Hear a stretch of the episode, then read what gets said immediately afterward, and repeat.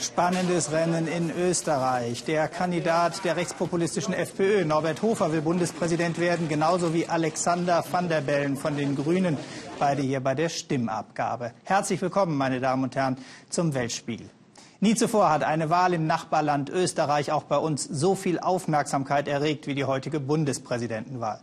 Dem Kandidaten der rechtsnationalen FPÖ, Norbert Hofer, hatten die Umfragen gute Chancen eingeräumt. Der grüne Gegenkandidat Alexander van der Bellen will Hofer heute noch aufhalten.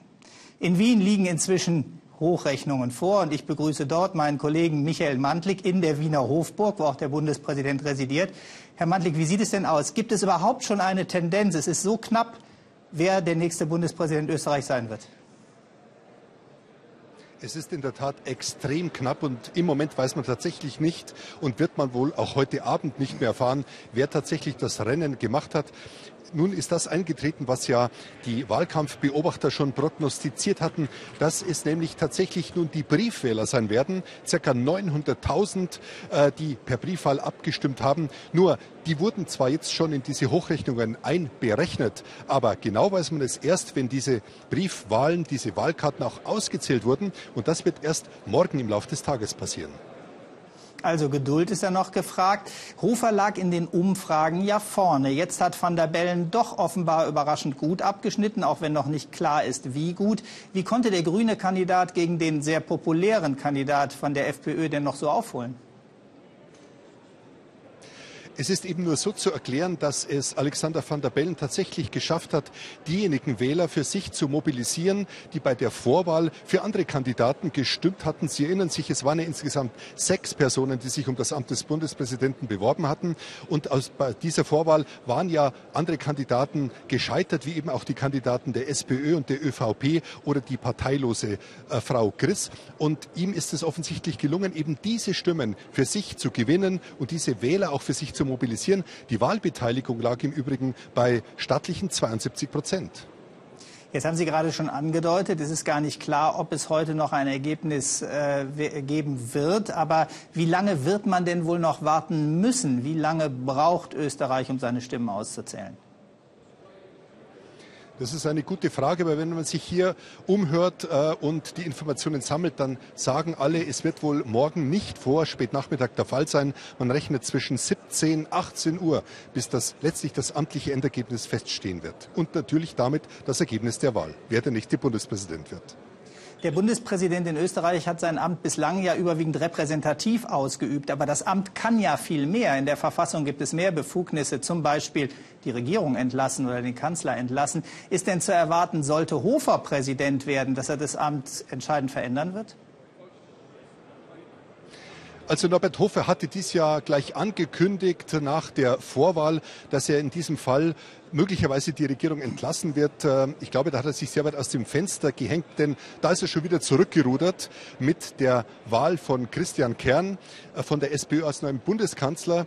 Äh, wird ihm das wohl nicht so einfach gelingen, denn Kern ist als Wirtschaftsökonom, man muss sagen, clever genug, dass er sich alle Optionen offen gehalten hat, äh, auch was das Verhältnis zur FPÖ betrifft. Also Kern hat gesagt, äh, man muss mal absehen und muss abwarten, ob die FPÖ äh, die rechtsnationalen, die rassistischen Äußerungen äh, sozusagen beiseite lässt, dann könnte er sich eine Koalition vorstellen. Von daher ist auch Hofer schon wieder zurückgerudert, was das Entlassen einer Regierung betrifft. Also auch da bleibt es spannend.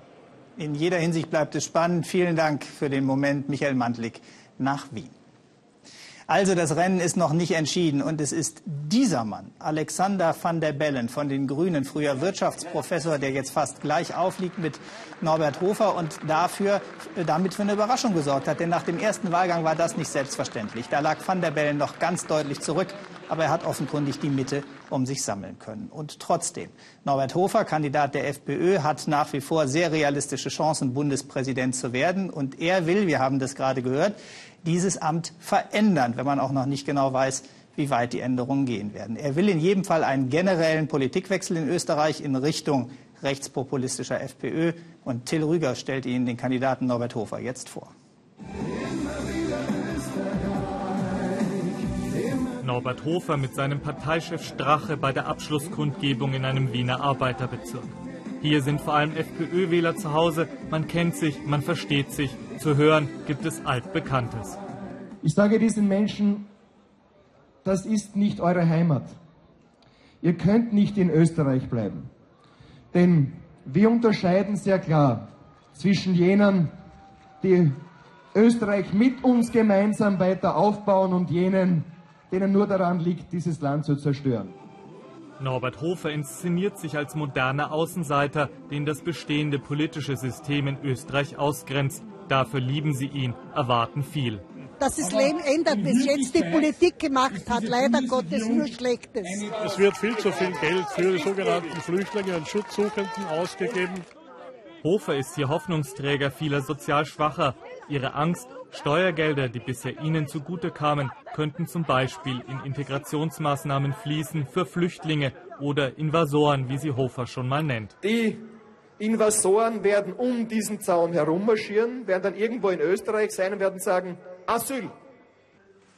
Österreichische Intellektuelle wie die Schriftstellerin Eva Rossmann sehen ihn hier ganz auf Linie mit anderen Rechtspopulisten in Europa. Norbert Hofer hat ja gesagt, wir werden uns alle noch wundern.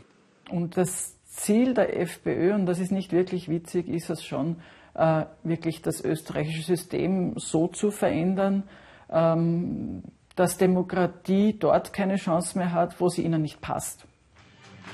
Obwohl sich Norbert Hofer als österreichischer Patriot gibt, hat auch er eine Vergangenheit, ist Ehrenburschenschafter und war viele Jahre Mitglied einer Gruppierung, die sich ein Europa der Vaterländer wünscht.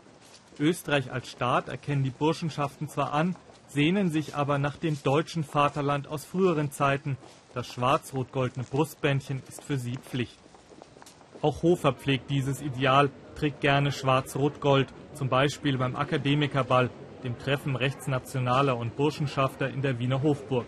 Deutschtümelei, für Hofer ist das nichts von vorgestern. Ja, die Frage, ob etwas zeitgemäß ist, ist immer etwas schwieriger. Sind die Lipizzaner zeitgemäß, die Mozartkugeln? Ja? Es ist, oder sind die Philharmoniker zeitgemäß? Ja? Es ist eine, ein Stück unserer Geschichte und äh, das gehört einfach dazu. Als Bundespräsident müsste er dann überparteilich sein und die FPÖ verlassen. Seine Burschenschaft würde er aber nicht aufgeben, das hat Norbert Hofer bereits angekündigt. Vergangene Woche sammelten sich Demonstranten vor dem Amtssitz des Bundespräsidenten. Ihr politischer Blick geht nach gegenüber ins österreichische Kanzleramt.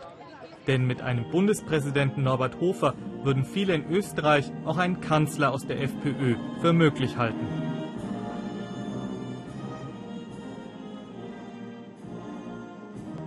Aber soweit ist es eben noch nicht. Die letzten Umfragen sagen wirklich 50-50 für beide Kandidaten. Das wird noch eine spannende Wahlnacht. Und darüber informiert Sie natürlich auch die Tagesschau im Anschluss an diese Sendung.